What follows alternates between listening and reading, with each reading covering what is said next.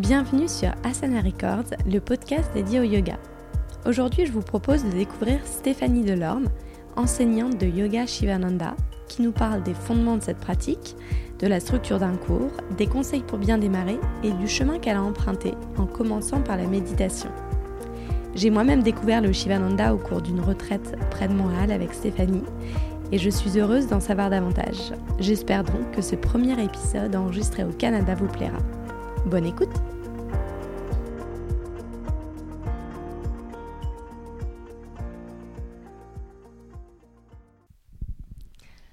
Stéphanie. Bonjour Marie. Merci à toi d'avoir accepté d'être euh, d'être mon invitée, d'être ma première invitée canadienne. C'est tout un honneur. Le plaisir est pour moi.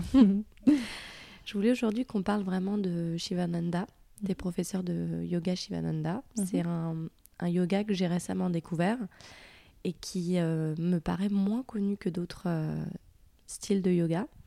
Est-ce que tu peux me parler de son origine? Mhm. En fait, euh, Shivananda, c'est le nom du Swami, Swami Shivananda, qui était un, gourou, un maître en Inde. Au départ, c'était un médecin, puis sa vocation d'aider les gens. Et à un moment donné, il cherchait encore à aller plus loin dans ce qu'il pouvait offrir au, au monde. Et c'est là où il a fait des retraites euh, lui-même. Il est devenu un élève. Il est allé euh, faire des, longues, des longs séjours de méditation et de yoga en Inde. Il a trouvé son maître et là, il a commencé à enseigner. Les gens ont commencé à venir à lui pour recevoir euh, un peu ses enseignements, sa sagesse. Et donc, il a ouvert un ashram en Inde. Et suite à ça, un étudiant, euh, Vivekananda, euh,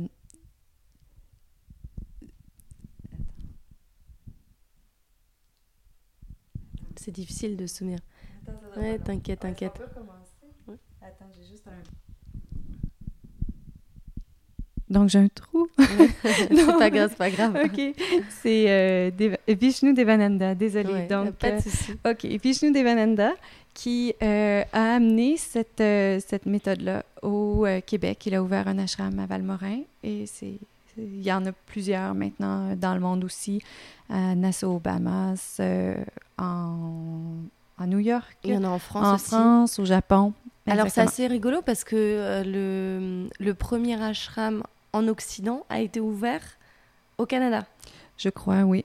Je crois à Valmorin, oui, dans la forêt des Laurentides, près du lac, etc. D'accord. Ouais. Et c'est un, un, yoga, quand tu, quand tu parles de, justement de, de sa création, etc., tu as une idée de quand ça a été créé? C'est vieux C'est assez récent comme style? Je dirais, euh, bon, je ne suis pas à date dans mon histoire, mais ce serait autour des années 1900 ou Swami Shivananda. Et donc, dans les années 1950 ou d'accord. Donc plutôt récent en fait. Quand même oui. Oui mm. oui oui. Et il prend racine dans dans le hatha yoga? Ou je, je me trompe complètement? Tout à fait dans le hatha. oui alors le le donc j'ai eu l'occasion avec toi de découvrir la série comment se compose euh, un, un cours de ce style là Mhm. Donc, tout d'abord, on va commencer par euh, le chant, un mantra d'ouverture qui est, euh, qui est le même partout dans le monde, mhm. qui appelle un peu la bonne chance sur le chemin de l'élève et du professeur. Ensuite, on va faire le pranayama, donc quelques exercices. On va faire ensuite les salutations au soleil et ensuite on va faire une séquence de 12 asanas. Donc le Shivananda se décompose en 12 asanas de base et la séquence reste la même. Après ça, il y a différentes euh, étapes pour aller dans ces, dans ces asanas-là. Et il y a différentes variations aussi, mm-hmm. mais la structure du cours va toujours être la même. Et donc, après c'est la pratique des 12 asanas, bien là, on a la, la, la shavasana et la relaxation et le mantra de fermeture donc, en fait, le, les 12 asanas sont toujours identiques d'un cours à l'autre. Mhm. Euh, est-ce que quand le professeur euh, ajoute ou modifie certaines postures, on est toujours dans, dans le même style de yoga ou est-ce que c'est plutôt le professeur qui prend ses libertés? Oh non, c'est vraiment dans le même style de yoga. C'est une école qui est très traditionnelle. Mm. Puis c'est ce que je trouve intéressant, c'est que l'élève euh, reçoit l'enseignement mm-hmm. et euh, reproduit euh, l'enseignement du mieux qu'il peut. Donc, c'est vraiment, c'est vraiment un traditionnel. Il n'y a pas Mhm. beaucoup de place à la créativité. Ben quand même, oui, il y a une place à la créativité, mais il y a quand même une espèce de standardisation là, de la Mhm. pratique là, et de l'enseignement. Mhm. Tu pourrais me, me citer dans l'ordre les douze postures? Oui, je vais faire ça. Donc, ça commence par la position sur la tête. Donc, la le tête. shoulder stand. Euh, le headstand, Headstand, voyons. ouais. OK, le headstand. Et ensuite, euh, donc, la deuxième serait la position sur les épaules, le shoulder stand. Donc, qui est le- la chandelle. La chandelle. Mhm. Ensuite, c'est la charrue, dans Mhm. laquelle on part de la chandelle et les orteils viennent Mhm. toucher derrière la tête. Ensuite, c'est le poisson qui vient Ouais. travailler euh, l'ouverture au niveau du cœur, la gorge et qui, qui fait un backward bend. Donc, Mhm. C'est la contre-posture, entre guillemets, de, Exactement, de la exactement. chandelle et de la charrue. Mhm. tout à fait. Et ensuite, on va dans une flexion avant. Mhm. la pince, en fait, au sol. Ensuite, on tourne sur le ventre et on va dans le cobra. Ensuite, la sauterelle. Ouais. Ensuite, l'arc, qui est Ouais. encore une fois... euh, Une ouverture de Une cœur, un ouverture, bend. exactement. Ensuite, on arrive dans le spinal twist, donc la torsion. D'un côté, elle est assise, celle-là, et on va dans la torsion de l'autre côté. Ensuite, on a le corbeau, Mhm. la flexion avant mais debout, et on termine par le triangle. Et si on regarde la séquence, en fait, elle commence à- en sollicitant le chakra de la couronne, et ensuite elle descend avec le, le headstand, ensuite elle descend au shoulder stand, donc la gorge, ensuite euh, le cœur, ensuite... euh, donc elle ouvre comme ça les chakras à partir du dessus de la tête jusqu'à la racine quand on termine avec le triangle, Ouais. qui est comme un peu plus un ancrage Ouais.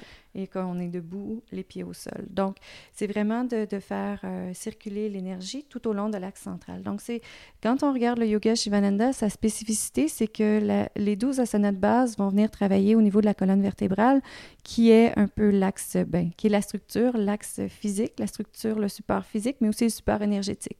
Donc, le, le yoga Shivananda vient vraiment voir à ce que la colonne soit flexible euh, dans l'ouverture, dans la fermeture, dans les torsions, afin que l'énergie circule librement. Mhm. Donc là, c'est vraiment une santé euh, de la colonne, si on veut, et de la force du corps pour supporter une colonne bien droite, en Mhm. fait.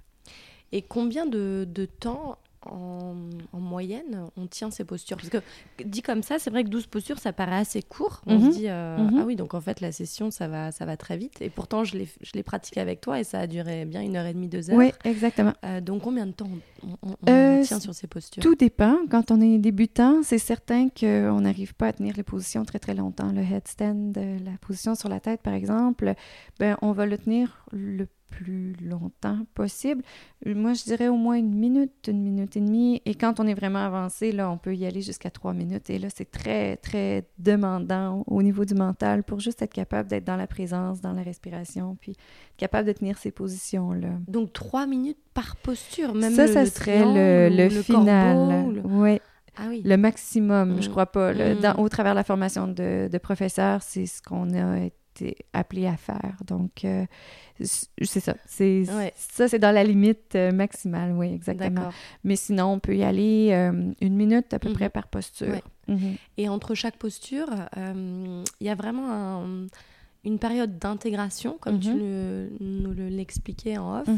Euh, Est-ce que tu peux me parler justement de cette période? Oui, mais c'est comme si, euh, plutôt que d'aller dans un flot rapide, continu, on va vraiment dans un asana et on le ressent vraiment de l'intérieur et on va de, toujours un petit peu de plus en plus loin.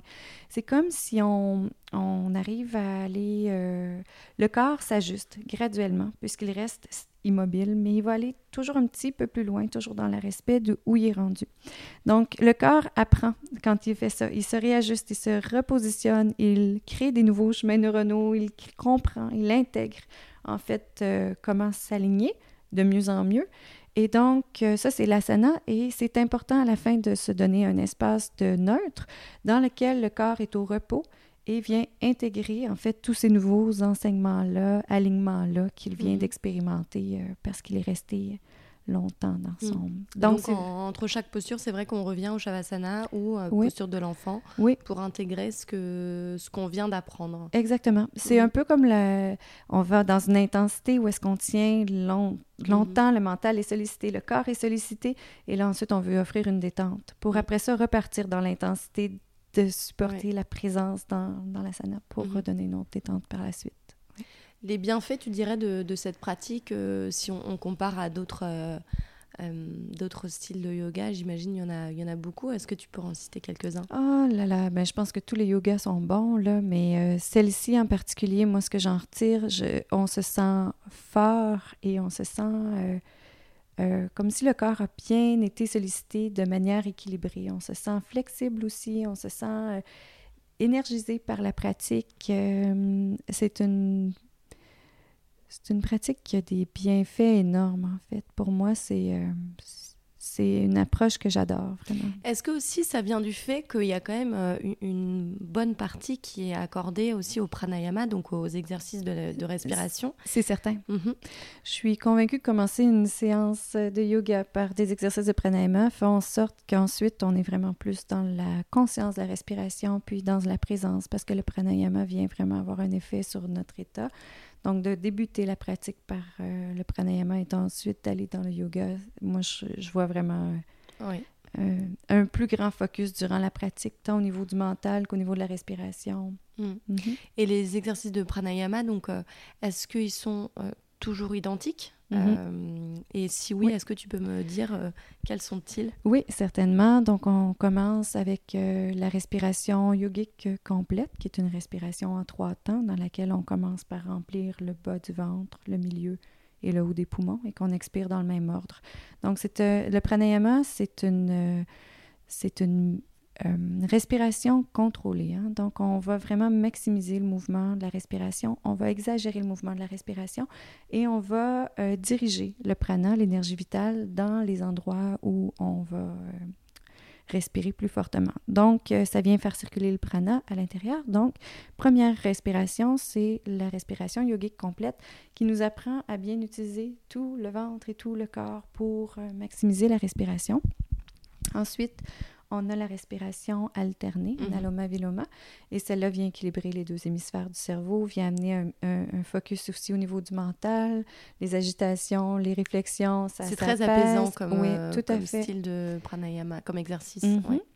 Et ensuite, ben, on a le kapalabhati, la mhm. respiration de feu, dans laquelle on vient, euh, on vient énergiser, on vient libérer, on vient détoxifier le corps. Oui. Mhm. Très bien. Merci pour toutes ces, précisions sur, le, sur cette pratique, sur le Shivananda que j'ai beaucoup apprécié.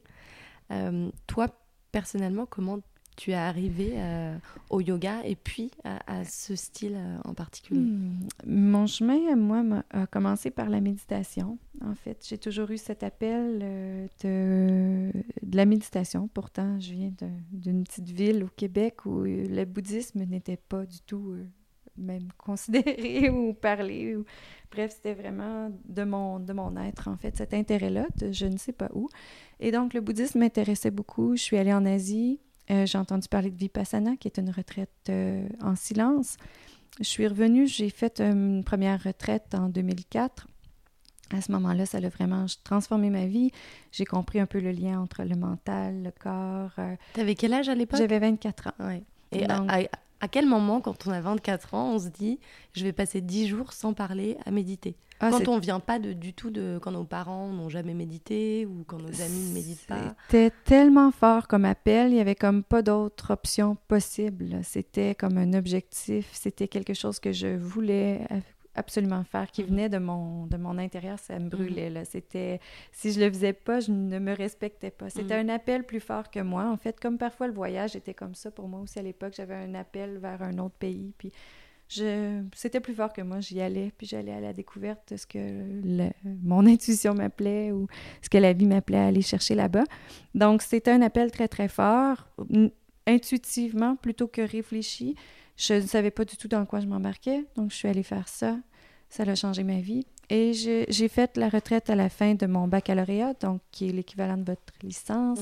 Et ensuite, je partais en Amérique centrale.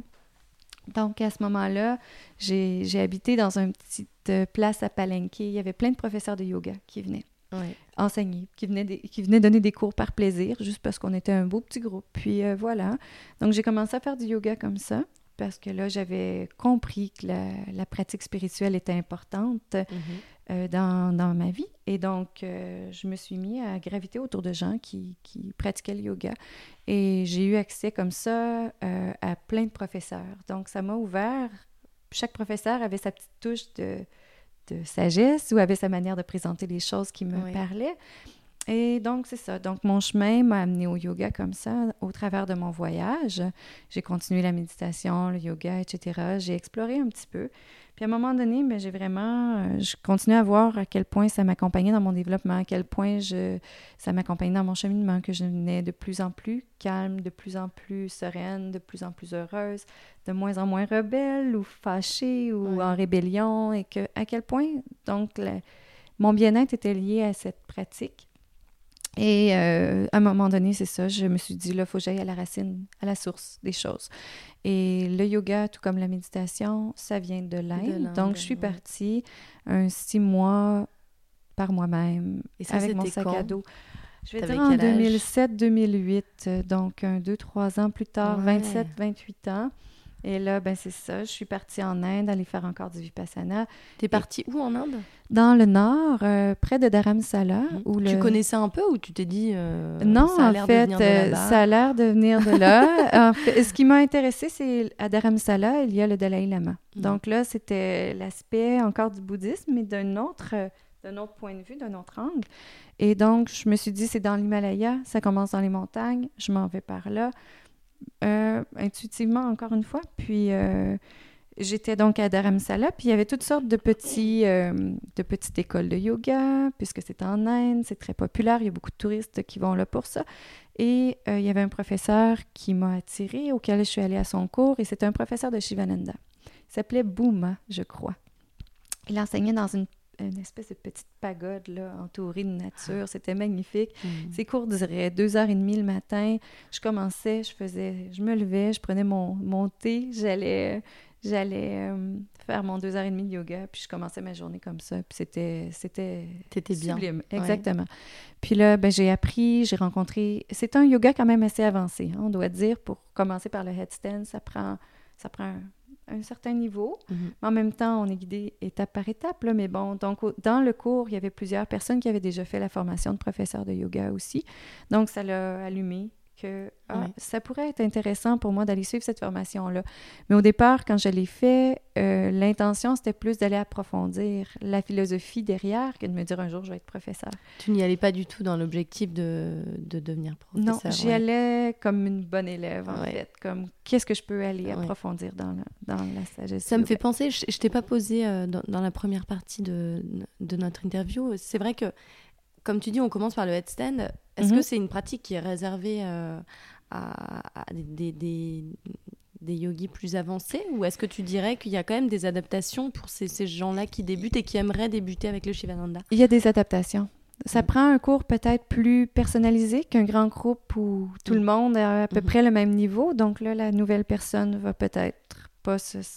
Mais dans le contexte où on peut avoir un accompagnement un petit peu plus individualisé pour les premières étapes, je trouve Mm. que c'est extraordinaire de commencer même avec ce yoga. Et depuis ce moment où tu as, découvert en fait le Shivananda, donc tu Mm. disais c'était en 2007, Mhm, euh, donc il y a quand même un moment. mhm. Euh, Aujourd'hui, tu le, tu le pratiques très régulièrement, tu l'enseignes.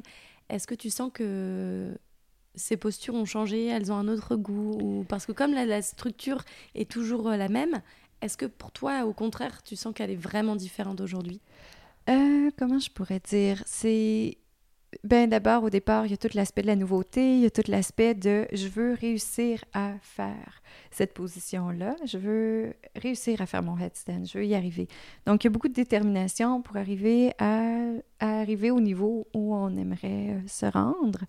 Maintenant, euh, j'adapte un petit peu parce que ben c'est ça, là, je suis, euh, je suis enceinte, donc il y a plusieurs asanas que mon corps ne me permet plus de faire. Donc, moi, j'y vais avec, euh, avec où je suis. Plus je me permets de pratiquer le Shivananda, plus je peux aller loin, plus je peux aller dans des variations avancées, plus je me sens bien ouverte, le corps Mhm. est fort, supporté. Puis, des fois, il y a des cycles où je le pratique moins par la force des choses, et à ce moment-là, bien, c'est comme un yoga plus doux que je vais pratiquer. Donc, je, suis, je ne pratique pas nécessairement systématiquement toujours ces mêmes asanas-là dans ma pratique personnelle, mais dès que je peux, puis que j'ai l'espace et l'énergie, c'est des retraites comme ça parce que je me sens que je vais de plus en plus loin, mais d'une manière, euh, d'une manière fluide avec, avec mon corps où il est, où il est mhm. actuellement. Donc, mhm. mm. Est-ce que tu aurais un conseil à donner à quelqu'un qui a envie de commencer euh, par ce, par ce yoga ou en tout cas de, voilà, de découvrir? Euh, oui, mais moi, le conseil, ce serait prenez-vous un cours presque en privé ou allez dans un cours débutant. Commencez vraiment mhm. par le débutant. Prenez soin de bien décortiquer les asanas, la technique derrière l'asana. Et à ce moment-là, après deux, trois cours, la technique, elle est intégrée. Et là, ensuite, on peut intégrer peut-être plus un cours euh, régulier où, on sait où on s'en va. Est-ce que ce serait aussi euh, un axe euh, de, on va dire, de d'amélioration dans sa pratique ou d'introspection que de pratiquer seul à la maison si on connaît voilà l'enchaînement des postures si on a déjà suivi deux trois cours particuliers comme tu, tu conseilles oui, oui. Si on a un certain niveau de conscience, de présence à soi, donc il faut toujours travailler dans un respect du corps. Hein. Donc, euh, si on est capable d'être présent à notre pratique, oui, on peut le pratiquer à la maison, certainement. Mhm. Mhm. Euh, est-ce que tu aurais des hum, livres à me conseiller? Pas forcément liés à cette pratique, mais en tout cas des livres, toi, qui t'ont accompagné depuis, euh, hmm. depuis toutes ces découvertes que tu as faites Moi, en fait, c'est souvent les livres les livres, euh, comment je pourrais dire, euh, j'aime bien euh, les, les, Yoga Sutras de Pantajali, par mm-hmm. exemple. Donc, mm-hmm. ce serait plutôt aller à l'origine de... C'est pas nécessairement des livres qui vont vulgariser mm-hmm. l'approche. Ça va plutôt être qu'est-ce qu'il y a à la racine de tout ça, puis est-ce que je peux même commencer à comprendre le sanskrit pour être capable de mieux comprendre les termes et donc toute cette ces nouveaux, cette nouvelle manière d'aborder la vie. Donc moi, c'est plus, plus là où ma lecture va, en fait, si je vais euh, lire. Donc, qu'est-ce que je pourrais recommander aux gens? Je ne suis pas certaine. Par contre, je, je réalisais que euh, Shivananda avait écrit 200 livres. Donc, c'est certain qu'il y en a... Ah, wow! Ouais. 200 livres? 200 livres. Ah oui. Et t'en as lu certains ou pas J'en ai lu, en fait... Euh, non, je vais être honnête, je n'en ai même pas lu. J'ai, par exemple, plusieurs livres euh, qui vont expliquer l'approche Shivananda, mhm. mais que Shivananda écrit. J'ai lu des textes qu'il a écrits, plutôt des, des, euh, essais, extraits, des essais sur euh, son mode de vie un peu d'asset, le contrôle un peu de l'énergie sexuelle, donc pourquoi on devient renonçant quand on avance, et aussi sur le végétarianisme, etc. Donc j'ai lu certains essais de lui, mais j'ai pas lu de livres, mais j'ai lu beaucoup de livres sur cette euh, approche. Mhm. oui. Mhm. Euh, on arrive à, la fin de l'interview. Mhm. Euh, si on veut te contacter, Stéphanie, qu'est-ce que tu nous conseilles de faire? En fait, c'est ça, je suis dans une grande transition de vie, mais il y a une page Facebook dans, à laquelle vous pouvez me retrouver et ça s'appelle Yoga. ça c'est Libella, Yoga sur le lac. Je donnerai le lien sur euh, le site du podcast. Et j'allais te demander justement, tu parles de, transition. Alors tu es enceinte, tu l'as dit, oui, oui, euh, de six mois. Mhm. Euh, est-ce que tu as d'autres projets? En tout cas, quels sont tes, oui, tes exactement. projets celui-là? Je pars de Libella Yoga sur le lac, qui était un peu mon bébé, mon espace d'enseignement dans lequel les gens venaient vivre une retraite un peu de... Bon, d'approfondissement du yoga, de la méditation aussi, et dans un contexte, un milieu extraordinaire euh, en nature euh, sur le lac. Donc ça, c'était d'où d'où j'arrive, euh, c'est ce que mon bébé actuellement. Et là, avec la transition, ben certainement, je m'en vais vers autre chose.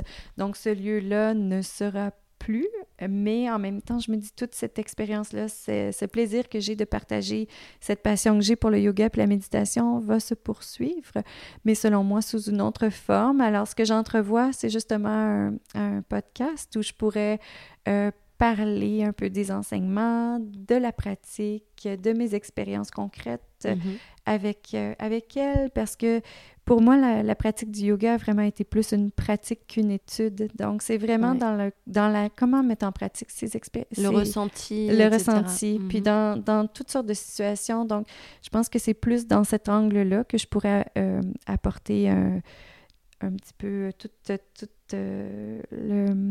Ta pierre à l'édifice c'est partager aussi à ceux qui, qui te suivent euh, ou ceux qui ne te connaissent pas encore. Exactement. Plus. Puis avoir un éventail un petit peu plus large par mhm. rapport à toutes ces sagesses et ces spiritualités du monde qui, qui, sont interreliées quelque part.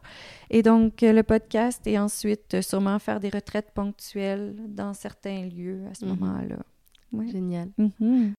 Merci beaucoup Stéphanie. Ben, merci à toi.